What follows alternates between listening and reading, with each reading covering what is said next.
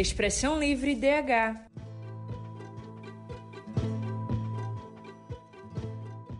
Olá, pessoal, sejam bem-vindas e bem-vindos. Eu sou Andy Jamur. E eu sou João Paulo Ribeiro, mas pode me chamar de Papa. Você está ouvindo Expressão Livre DH, o podcast para ficar por dentro de direitos humanos, uma produção dos estudantes de jornalismo da Universidade Católica de Pernambuco.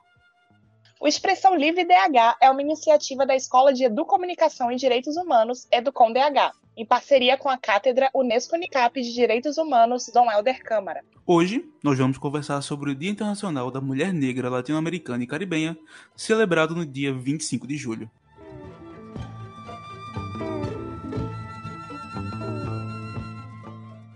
Dandara dos Palmares, Carolina Maria de Jesus, Conceição Evaristo. Elza Soares, Lélia Gonzalez, Maria Firmina dos Reis.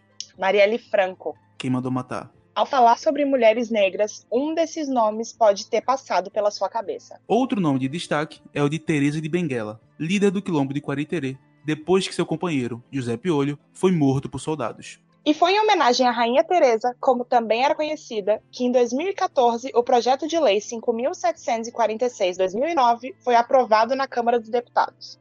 Era instituído então no, no, Brasil o dia 25 de julho como Dia Nacional de Teresa de Benguela e da Mulher Negra. Já o Dia Internacional da Mulher Negra Latino-Americana e Caribenha, tema desse episódio, foi criado em 1992 pelo primeiro encontro de mulheres negras da América Latina e Caribe. O evento ocorreu na República Dominicana e contou com 70 países que debatiam sobre a condição da mulher negra.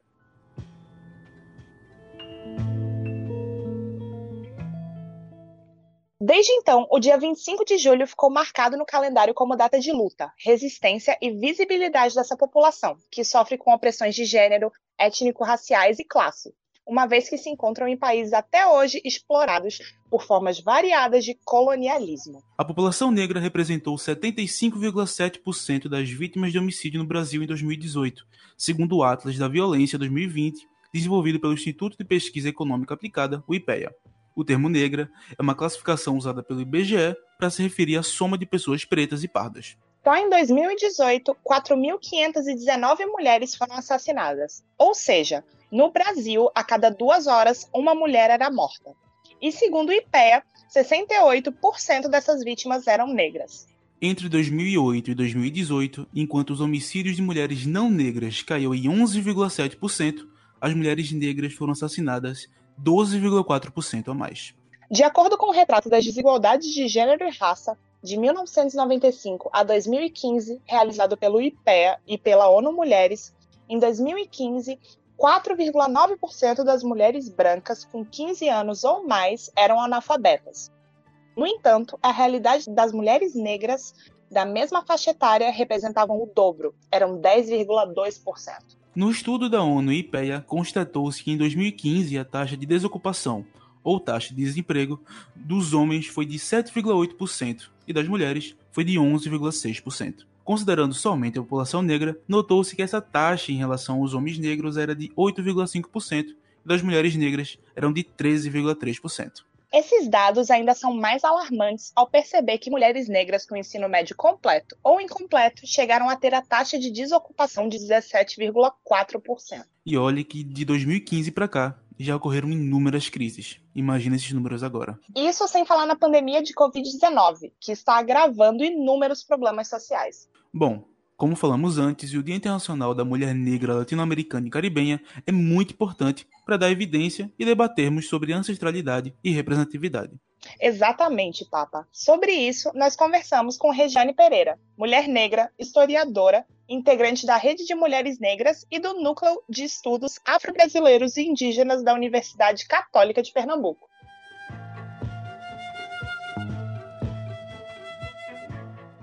Então, Regiane, no mesmo dia em que se comemora o Dia Internacional da Mulher Negra, há também a homenagem a Teresa de Benguela, líder quilombola que se tornou rainha e resistiu à escravidão por quase duas décadas. Qual a importância de Teresa e outras mulheres na luta, na construção do nosso país, na construção do caráter brasileiro? Essa data é importante porque nós vamos trazer o nosso legado, né, a nossa ancestralidade.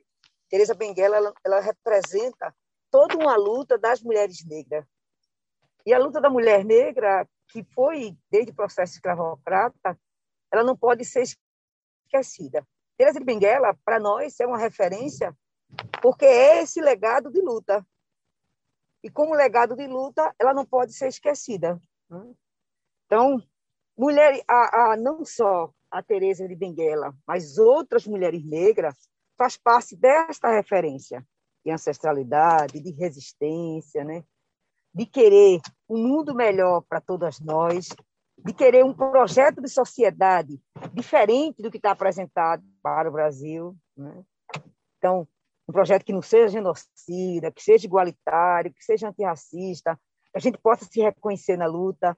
Esse é, é o que nós queremos.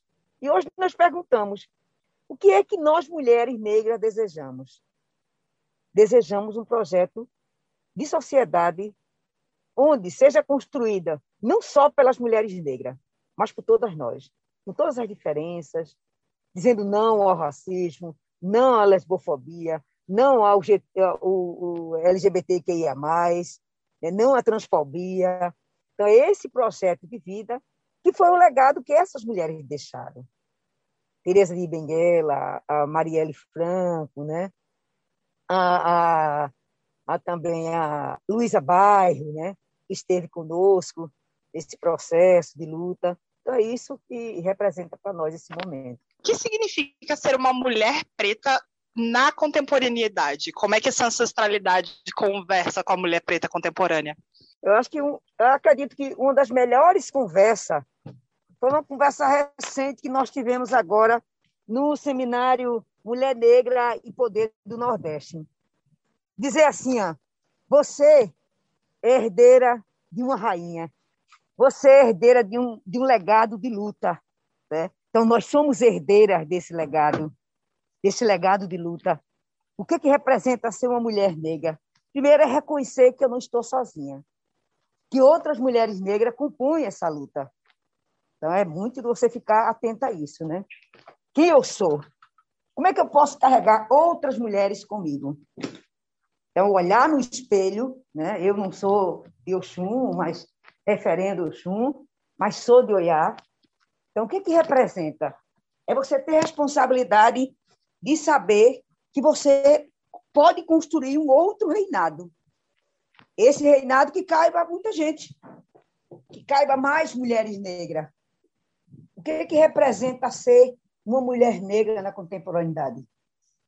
Um mundo de enfrentamento, de enfrentamento de luta, da busca por querer o poder no espaço político, mas um poder que cabra mais mulheres negras, porque nosso projeto é para muitas é para toda a sociedade.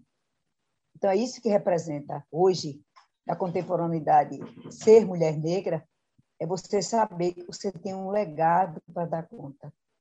Você tem um compromisso com a sua ancestralidade. E é pela ancestralidade que nós conseguimos, existindo e resistindo,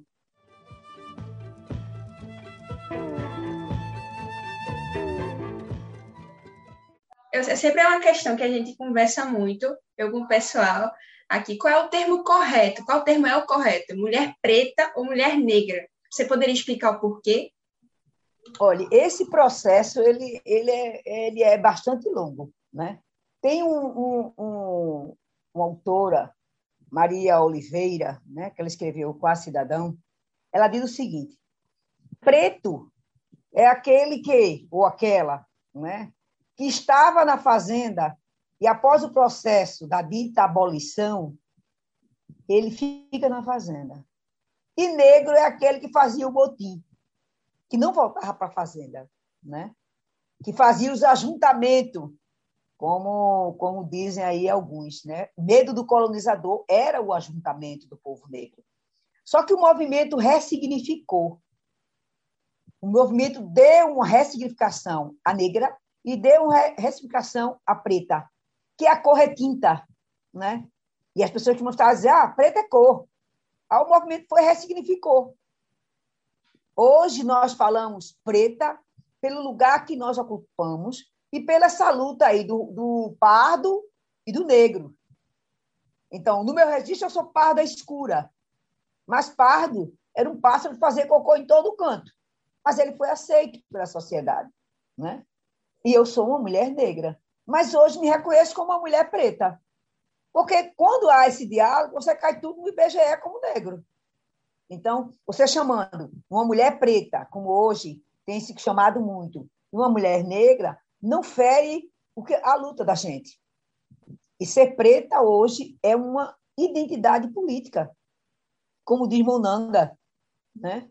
Você primeiro tem que se identificar. Então, é uma identidade política eu dizer que sou uma mulher preta, né? e sou participante do movimento negro há 30 anos. E a gente sabe que o movimento ele é diverso, agora ele não é disperso. Nós sabemos o que queremos construir.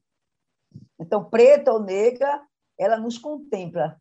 Não nos contempla o que o colonizador sempre chamou, né? Negra fujona, preta fujona. Aí o movimento depois ressignificou também isso. Então, o que era nos dito para nos colocar numa posição de subalternidade, nós ressignificamos. Porque, na verdade, essa ressignificação faz parte da nossa identidade de luta. Todo mundo sabe quem é preto e quem é preta. O cobrador, o motorista, o ambulante, né? o, o camarada que abre a porta do banco, o hospital, a universidade, a sala de aula, que eu sou professora. Então, todo mundo sabe quem é preto e quem é preta. Né? Mas o Brasil se diz um país não racista.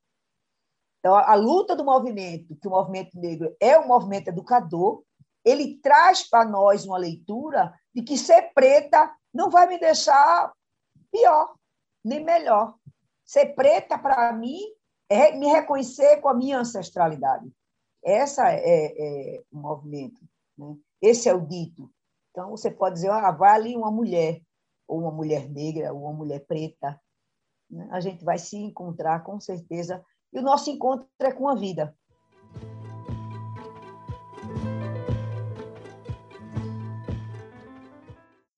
Regiane, essa.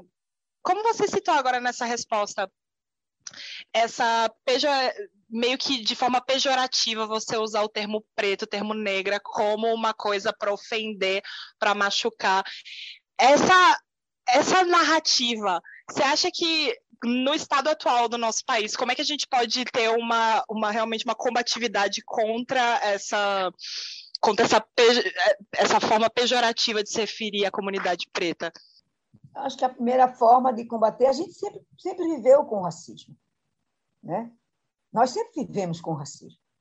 E a gente sempre enfrentou. Enfrentou nos ajuntamentos. Né? Uma mulher negra, quando sobe, ela puxa a outra. Uma mulher negra, como se movimenta, como diz a Angela Davis, ela movimenta toda uma sociedade. Então, a, a forma de combater qualquer coisa é estar na luta. E a luta de forma coletiva, juntando e se ajuntando, se aquilombando com os nossos aliados e as nossas aliadas. Essa é a melhor forma. Porque quem não é aliado está pouco preocupando com isso. Agora, o racismo ele está no, no, no nascimento da nossa sociedade. Ela está desde o início do ser movente. Né? Quando o, o, o homem negro, o homem preto, ele era é, ser movente, era inumano, ele não tinha humanidade. Então, isso está desde o início. E a gente sempre enfrentou. Como mulher preta, como mulher negra, como homem preto, como homem negra, nas ruas, mostrando a cara, né? como diz a juventude, nós temos a cara. Né? E o Brasil, ele é a nossa cara. Nós somos 56% da população. Então, a maneira de enfrentá-lo é se aquilombar. Né? É dizer como Lélio Gonzalez dizia, negro tem que ter nome e sobrenome para que o, pre... o branco não bote qualquer nome. Né? Então, a gente tem que ser também, como ela dizia, aquela negrinha atrevida. Então, é preciso a gente se atrever. Né? Aquela negrinha atrevida é essa negrinha que vos fala, né? que se incomoda. Agora, volto a dizer, enfrentar o racismo, enfrentar o campo da subjetividade, como está colocado para homens e mulheres negras e pretas. Esse campo, a gente só enfrenta ele colocando a cara, confrontando, porque nós somos do confronto. né? E sabendo que antes de nós, antes de mim, outras mulheres fizeram esse enfrentamento. Uns não conseguiram estar aqui entre nós nesse momento. Eu acredito que Luísa Bairro e tantas outras enfrentaram diretamente e adoeceram. Porque o racismo, ele nos adoece. É? Ele nos adoece. Ele nos deixa triste. Né? Quando eu vejo uma trans em Pernambuco, né? nesse ano são quatro assassinadas em função da, da liberdade sexual, mas em função também de, de ser trans, de ser negra, de ser periférica, de ser de bairro. Isso me adoece. Mas para eu me curar, eu tenho que denunciar. Então, a denúncia é o primeiro enfrentamento. Outra, reconhecer-se como mulher negra e ir para a rua. Lembrar que a nossa luta ela é sempre coletiva para a construção de um projeto político que nós temos. Nós temos um projeto político para toda a sociedade. Então, não há como não, não enfrentar essa sociedade racista, patriarcal, lesbofóbica, transfóbica, né? misógina, que não nos quer. Só há isso. Estarmos juntas e juntos e dizer assim, ó, nós vamos lhe incomodar. Nós somos, como diz Conceição Evaristo, o pesadelo do sonho da Casa Grande. É isso que nós fazemos e vamos continuar fazendo, já que a resistência é uma obrigação com a nossa ancestralidade.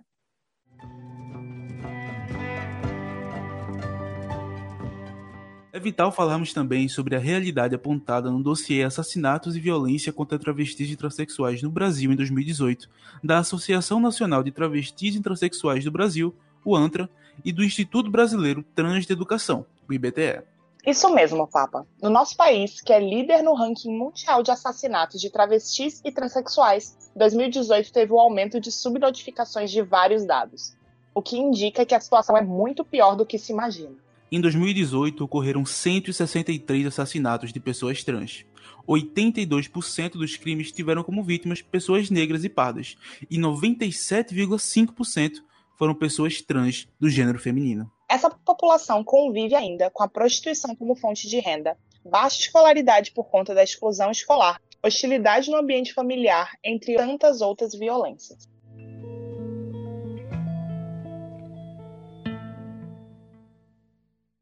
Uma coisa que eu sempre achei interessante da nossa cultura é que eu observo que não temos tanta essa identidade e pertencimento latino-americano. É coisa que os nossos países vizinhos reivindicam bem mais. Tu sabe o motivo disso, Angie? Papa, se eu fosse responder, ia ser na base do achismo. Então é melhor deixar um especialista falar, não é? Para responder essa pergunta, começa agora o Dialogando, apresentado pelo advogado, cientista político e coordenador da Cátedra Unesco Unicap de Direitos Humanos, Dom Helder Câmara, Manuel Moraes.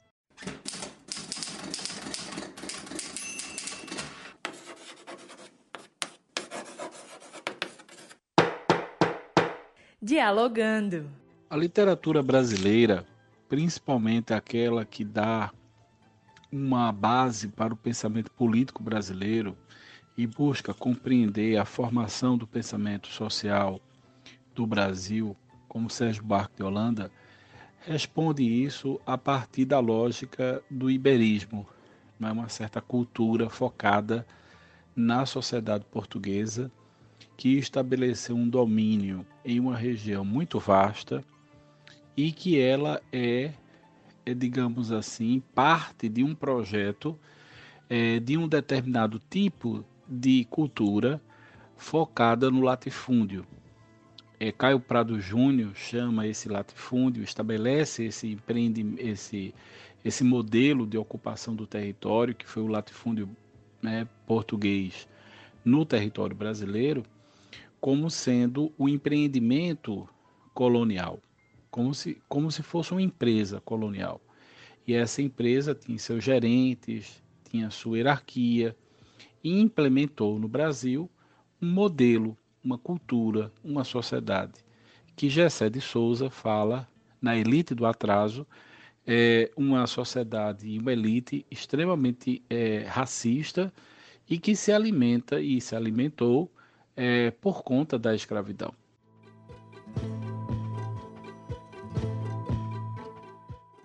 Então, essa questão da América Latina no Brasil, no fundo, não é que o Brasil não se integra na América Latina, é, é porque o Brasil criou uma cultura em si, né? focando na Europa e nos Estados Unidos, mas não integrando-se na América Latina enquanto é, cultura e sociedade. O exemplo disso é que nós não conhecemos em larga dimensão o pensamento latino-americano. Os autores latino-americanos não são estudados nas universidades, é, o conhecimento latino-americano não é fortalecido enquanto rede de conhecimento é, enquanto sociedade. Ao, ao mesmo tempo em que nós, enquanto sociedade latino-americana, construímos a identidade latino-americana, mesmo que a elite não tenha essa identidade. Um exemplo disso é o pan-americanismo, não é que foi base do pensamento de Simão Bolívar e que teve como grande representante é, também Abreu e Lima, né? e eles foram aqueles que ajudaram na, digamos assim, na independência de diversos é, territórios que hoje são países, como também a nossa cultura, a nossa filosofia, nossa literatura se, se intera, interage não é, com toda a literatura e cultura latino-americana. Então, na verdade, existe sim uma cultura latino-americana que o Brasil se insere. E essa perspectiva é, na verdade, uma perspectiva crítica, que faz com que nós somos um povo, uma sociedade multicultural, diversa, cheia, né, portanto, de contribuições que permitem que possamos dizer que nós somos latino-americanos. O exemplo da migração e das migrações do Brasil é parte desse fenômeno, que certamente ganha força nesses novos ciclos migratórios que o Brasil tem vivido. Mas certamente muito ainda precisa ser feito para que possamos integrar a América Latina e construir instrumentos de diálogo multiculturais.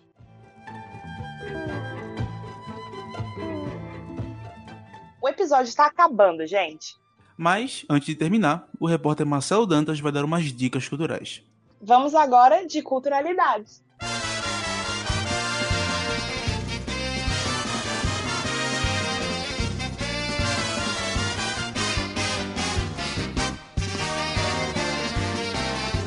Culturalidades. Olá, ouvintes, eu sou Marcelo Dantas e esse é o Culturalidades. Nas dicas de hoje, vamos conversar sobre um livro e uma música que abordam a condição da mulher negra no Brasil. Era uma vez um Brasil conservador, branco dono e preto propriedade. A africana era sem alma e o índio era selvagem. Isso segundo o europeu. Nosso grande apogeu de civilização colonizaram até nossa mente, boy. Para tudo a Europa virou padrão. Beleza, ciência, progresso. E o Brasil há 500 anos sem sucesso. Assim começa um dos primeiros poemas do livro Lutar é Crime, da pernambucana Bel Puan. A primeira edição da obra foi em 2017 e feita artesanalmente, para que em 2019 fosse relançada pela editora Letramento, e em 2020 fosse finalista do Prêmio Jabuti, uma das maiores premiações da literatura nacional. O livro traz mensagens fortes que ressoam, que ecoam no ouvido. Afinal, Bell tem destaque no slam, que é uma performance que verbaliza poesias autorais. Além de ter lançado em junho agora sua primeira música, o rap Dali. Em outro trecho, a autora traz: Leora é paia, sem qualquer indenização. Atirados à barbárie, tínhamos senhor e ganhamos patrão. Elza Soares é um dos maiores nomes da música brasileira. E sua importância é tanta que não importa quantas pessoas conheçam sua arte, ainda assim será preciso que muitas outras passem a conhecer. Portadora de uma voz inconfundível, Elza Soares alcança o espírito de quem a ouve bradar. A carne mais barata do mercado é a carne negra, na composição de Marcelo Yuca, Seu Jorge e Ulisses Capelletti. O começo da música Carne conta com uma prece para Santa Clara, de voz macia, suave, calma, de quem clama, para que em seguida exploda nas denúncias da carne que está nos presídios, nos hospitais psiquiátricos e subemprego. Espero que tenham gostado das sugestões. Salve a poesia, salve a música, a arte salva. Se você testemunhar um caso de racismo ou injúria racial, procure a autoridade policial mais próxima e registre uma ocorrência. Este programa é uma produção dos estudantes de jornalismo da Universidade Católica de Pernambuco, uma iniciativa da Escola de Educomunicação e Direitos Humanos, a Educom DH, em parceria com a Cátedra Unesco Unicap de Direitos Humanos, Dom Helder Câmara. O Expressão Livre DH de hoje teve a apresentação de Angélica de Amor e João Paulo Ribeiro. Reportagem de Angélica de Amor, Lara Sá e Marcelo Dantas. Produção de Isadora Cavalcante, João Paulo Ribeiro e Marcelo Dantas. E edição de João Paulo Ribeiro. A coordenação do programa é da professora Andréa Trigueiro. E este episódio contou com a supervisão do professor Luiz Carlos Pinto. Muito obrigado, pessoal, e até o próximo episódio. Se puder, fique em casa. Se sair, usa máscara e mantém distância segura das outras pessoas e lave bem as mãos. Até mais!